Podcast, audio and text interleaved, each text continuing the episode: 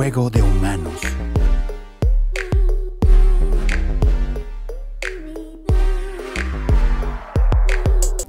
Bueno, estamos súper contentos de, de estar acá y llegamos a una parte que nos mueve muchísimo, los negocios con impacto.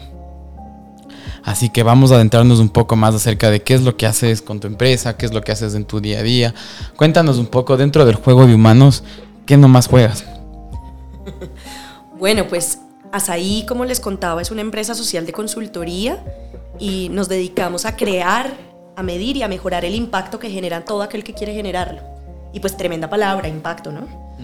Eh, creo que todavía falta hablar más de eso, falta hablar más de que entendemos, de cómo funciona, pero para nosotros el impacto es, son las transformaciones que se quieren generar, que se intencionan de esto, dentro de un proceso.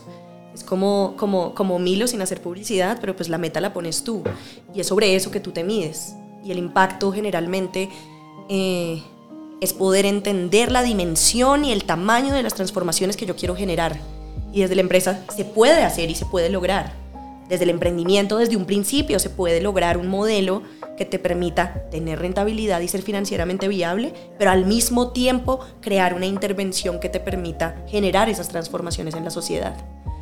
Em, nosotros trabajamos dos líneas, trabajamos una línea que es todo el tema de medición y verificación de impacto, porque no es posible entender esas transformaciones y cómo lo estás logrando si no tienes datos y hechos que te den el sustento para poder entender que, cómo lo estás logrando y qué te puedes atribuir a ti y cómo contribuyes a otras cosas. Y entra pues una discusión gigante sobre eh, cómo le contribuimos a los ODS, sobre cómo eh, tenemos objetivos, sobre cómo podemos generar indicadores. ¿sí? Lo primero que nos dicen a nosotros es, miren, necesito indicadores. El indicador es lo último. Primero, soñémonos cuál es la transformación que usted quiere generar y de acuerdo con eso, yo le puedo decir como consultor cuál es la organización que usted necesita y qué estrategia necesita para llegar hasta allá.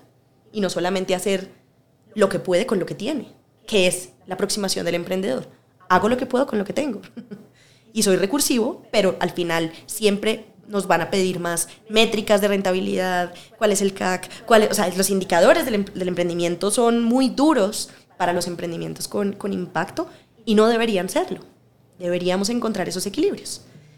Y por otro lado, trabajamos y acompañamos a las empresas en su tránsito a la regeneración a través de procesos de fortalecimiento organizacional les ayudamos a mejorar la, alineación con su estrategia, les enseñamos a desarrollar ADNs regenerativos para que puedan entender quiénes son, para dónde van, qué tipo de gente necesitan. Eso soportado por procesos también que al interior de la organización tienen que funcionar políticas, procedimientos, procesos que les ayuden a entender cuál es la infraestructura que necesitan y cómo poder empezar a hacer esas transformaciones de mindset en la gente. Eh, todo se tiene que reflejar en que todos vivamos a través de un livelihood, de un modo de vida en que de verdad se refleje la regeneración, no es nada más decirlo y tenerlo en políticas. Tu empresa, tu consultora se enfoca en, o sea, de lo que entiendo también, es en, en, empresas que ya están funcionando, que ya han tenido, o empresas que recién van a comenzar a funcionar, o aplican los dos. Aplican los dos. Em, así como hemos trabajado con empresas grandes de diferentes sectores que ya llevan funcionando muchos años y que quieren ser más conscientes de cómo hacer las cosas bien también, por ejemplo, acompañamos procesos de mentorías, de capacitación, de consultoría en emprendimientos. Por ejemplo, nosotros apoyamos desde Impacto a la línea también de, de, la aceleración, con el Impact Hub. En diferentes momentos nosotros entramos también porque entendemos que más allá de llegar al indicador, es poder desarrollar una cultura de no tenerle miedo a medir, de entender cómo se puede medir, de dimensionarlo. Entonces, esto aplica para diferentes niveles de desarrollo de las organizaciones. Yo creo que eres un humano que aporta y agrega valor a este planeta, dándole orden a las cosas y haciendo que las cosas caminen y pasen.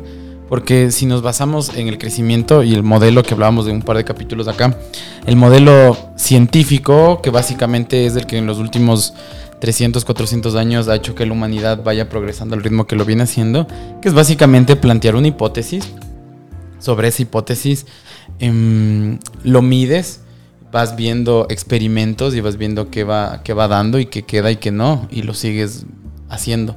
Y ese, de, de, esa medición inicial que puedes plantear, y como tú lo dices al final, para contextualizar un poco los ODS, un conjunto de humanos, hace, hace, hace varios años en París firmaron, que viendo que nuestro planeta se está yendo al carajo, como, ok, 12 puntos en los cuales nosotros podemos trabajar y si llegamos a estas metas podemos podemos cambiar la realidad y, cambiar la tendencia a la que se está yendo el planeta.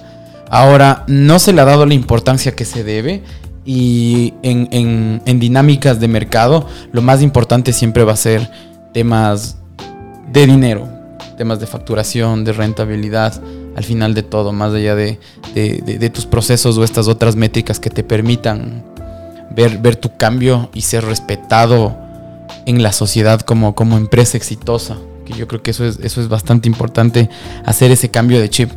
Con ese contexto, em, pongámosle un poco a la gente, coméntanos cuáles son los ODS, en qué bases se, plantean para la gente que está, que está así, ¿no? Dice como que yo quiero cambiar la realidad del mundo, yo quisiera disminuir el, agua que consume, yo quiero, estoy creando un producto alimenticio y a través de eso la, eh, un kilo de carne genera X porcentaje de litros de agua y de CO2, puedo reducir desde esta forma, o estoy haciendo un cambio de energía renovable y puedo cambiar esto. Y para eso es lo importante la medición, ¿no? Entonces, lo primero que hay que hacer es entender cuáles son esos 12 pasos de ODS. No sé si te lo sepas los 12 o nos puedas ampliar los más importantes en donde, como lo comentábamos y lo conectamos con lo que decíamos antes, los retos que presentamos como sociedad en Latinoamérica.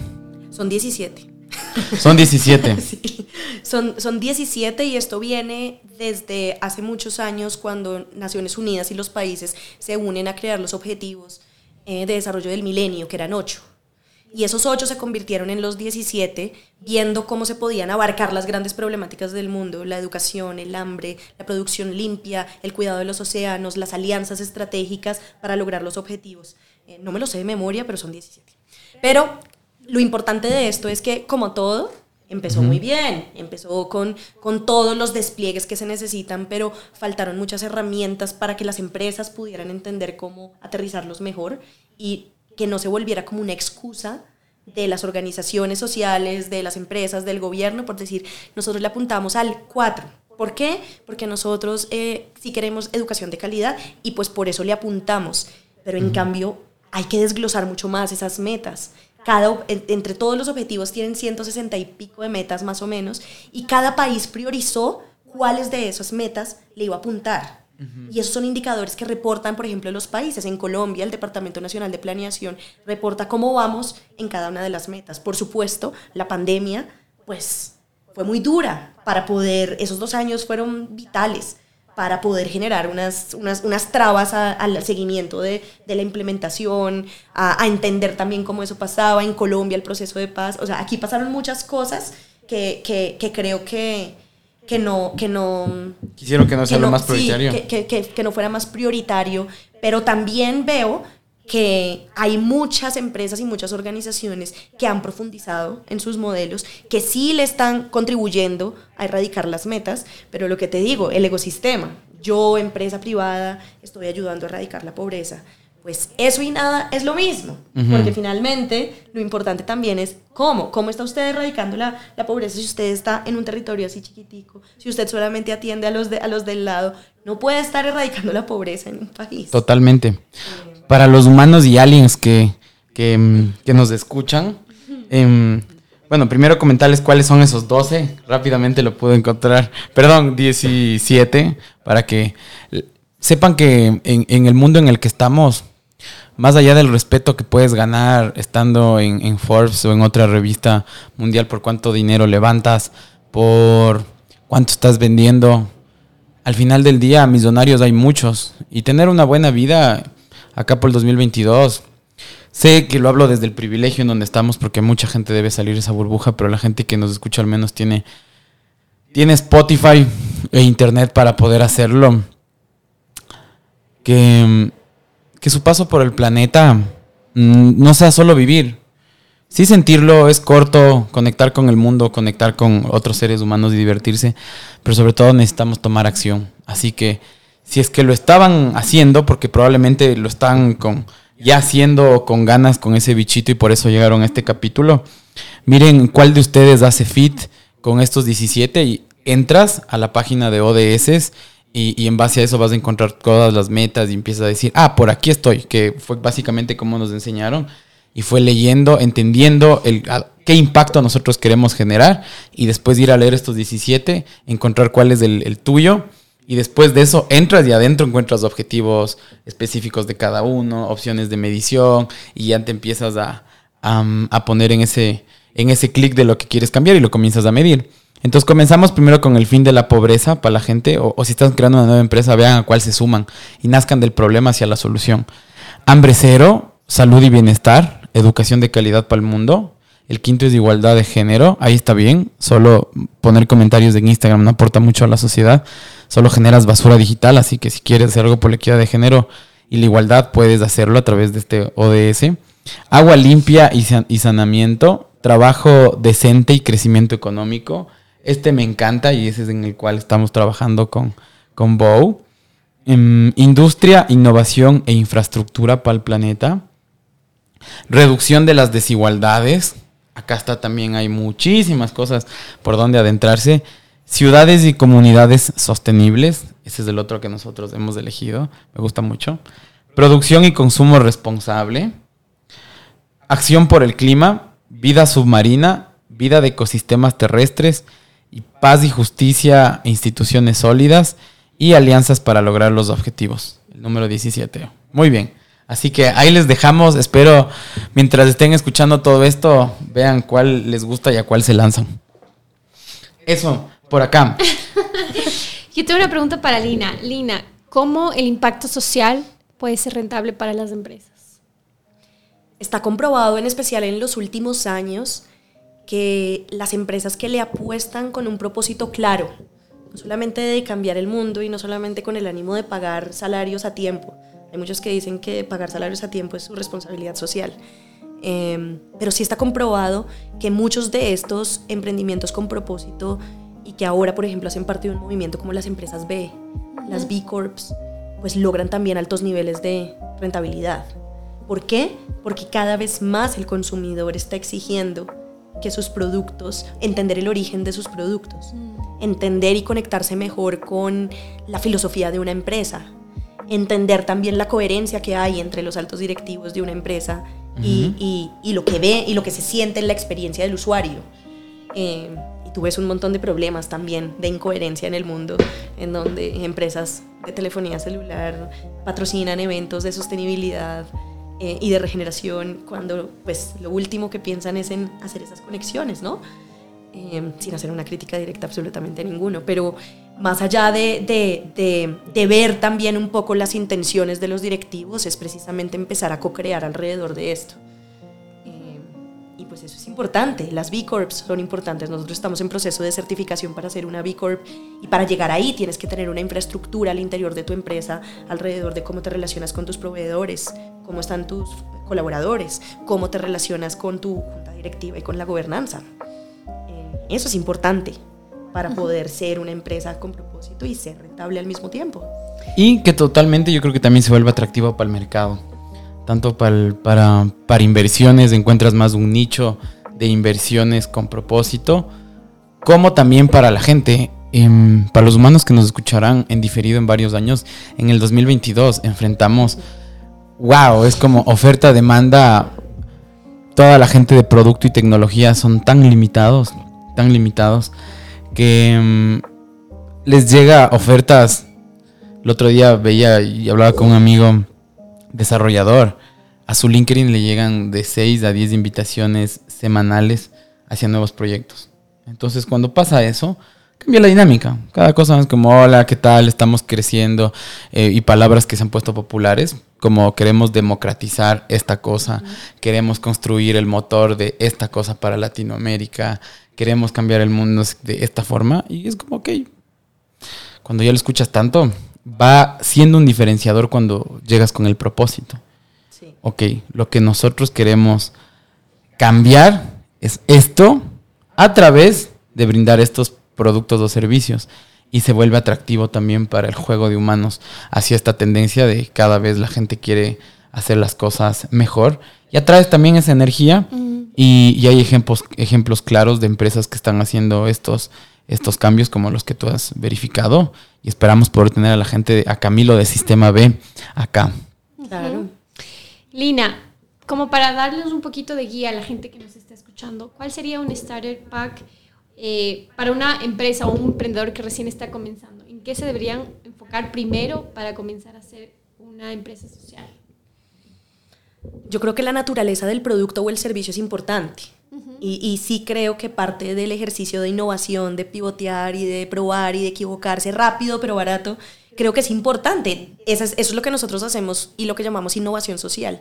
Pero ese enfoque del servicio o el producto debería estar orientado a resolver alguna problemática. Entonces sería primero eh, enfocar tu servicio o tu producto con un ODS. Claro. Y bueno, la parte más importante, encuentra socios que te ayuden a encontrar ese potencial que tienes. Yo he sido muy afortunada en, en, en, encontrar unos socios que han confiado, me han permitido proponer y eso creo que es la base de una organización. Si tú no tienes buenos socios, uh -huh. ningún producto ni ninguna idea de pronto puede llegar a salir adelante. Eh, parte de la razón por la cual yo, me, yo pude trabajar en Asaí es porque en Asaí se incubó un emprendimiento que hoy en día es una empresa aparte que es, es más grande incluso que nosotros que se llama Impactia. Y, de esa experiencia creo que quedaron un montón de aprendizajes entre lo que es crear nuevos productos, pivotear como una línea de negocio que después se vuelve un spin-off. Por ejemplo, eso es súper interesante. Y ese espíritu creador y creativo que te ayuda como a dinamizarte y a crear equipos eh, competentes y que tengan una apuesta contigo a largo plazo. Eso para mí es importantísimo. Si tú no tienes equipo, no armas compañía. Y tener muy claro a dónde quieres llegar. Hacer apuestas sólidas uno no, uno, uno no crece si uno, si uno no hace apuestas sólidas. Y, y, pues a veces da miedo. Uh -huh. Pero pues ese miedo es lo que te debería dar un poco más de gasolina para, para, seguir, para seguir adelante y, y en los momentos difíciles, en los momentos apretados, pues es lo que también te permite como sostenerte. Un buen equipo, unos buenos socios y, y, y tener muy clara la visión del futuro. Es algo que para mí ha sido muy útil en este camino y que sería un consejo que le daría como a los, a los que están empezando. Otra parte de nuestra audiencia, vemos personas de 30, 40, 50 años que están en compañías grandes, que luego de la pandemia están saliendo, no son tan rentables y de la nada les lanzamos esto, como, pero están, están en este capítulo por algo, con ese bichito de cómo cambiamos de esto. ¿Qué pueden hacer para ese otro lado? Que hemos hablado un montón de ese emprendedor nuevo. ¿Qué puede hacer el otro que está en una compañía grande? Y que como tú lo dices, se puede cambiar desde la cadena de valor interna de la empresa y la de sus stakeholders, proveedores, clientes, y así aportar a construir un mundo mejor a través de los ODS. ¿Qué les pueden hacer aparte de contactarlos a ustedes? Tema de innovación social, ¿no? Sí, yo creo que en la innovación social hay mucho, hay mucho que hacer. No solamente es apoyar a fundaciones con donaciones, también hay muchos emprendedores que necesitan esa experiencia de esos mentores que les dan una mejor guía para poder ser mejores. Y hay muchos programas de mentoría maravillosos en los que uno se puede vincular para poder acompañar a estos emprendedores que apenas están empezando. Eh, una persona que sale del corporativo, de un ritmo frenético de trabajo, de un ritmo de consumo de huella de carbono altísimo porque se la pasan en un avión, eh, pues es precisamente ser mucho más consciente. Eh, por ejemplo, en mi caso, yo vendí un carro para comprarme una bicicleta eléctrica. Y alcancé a andar seis años en bicicleta eléctrica y llegaba en taconada, una princesa a todas mis reuniones. Pero eso me hizo también ser más consciente del estilo de vida que yo quería vivir. Eso me hizo buscar otra oportunidad, que fue venirme hasta ahí, de poder pasar más tiempo con mi familia. Porque eso también hace parte del entorno y del proceso de ser más consciente como, como líder y como mujer y como todo. Eh, entonces, yo sí creo que uno tiene que hacer un detox del mundo corporativo. O sea, me acuerdo apenas yo llegué hasta ahí, yo llamaba a mi socio y le decía, oye, son las 8 y 5 y voy tarde. El man a la segunda semana me mandó al demonio. Dijo, no me tienes que avisar cuando llegues, cuando no llegues, tú aquí manejas tu tiempo. Eh, y ese detox corporativo me costó un par de añitos. un par de añitos, pero también para ser mucho más consciente de lo que estaba haciendo y de lo que quería hacer, encajarme en cómo se toman decisiones. Y la verdad es que en las grandes corporaciones, si el CEO y la junta directiva no están on board, pues es muy difícil avanzar en procesos de transformación de las cadenas productivas. Pero en todas las industrias se puede. En todas las industrias se pueden encontrar eficiencias ecológicas. En todas las industrias se pueden mejorar a las personas. Y tú mejoras a las personas y mejoras todo. Ujú.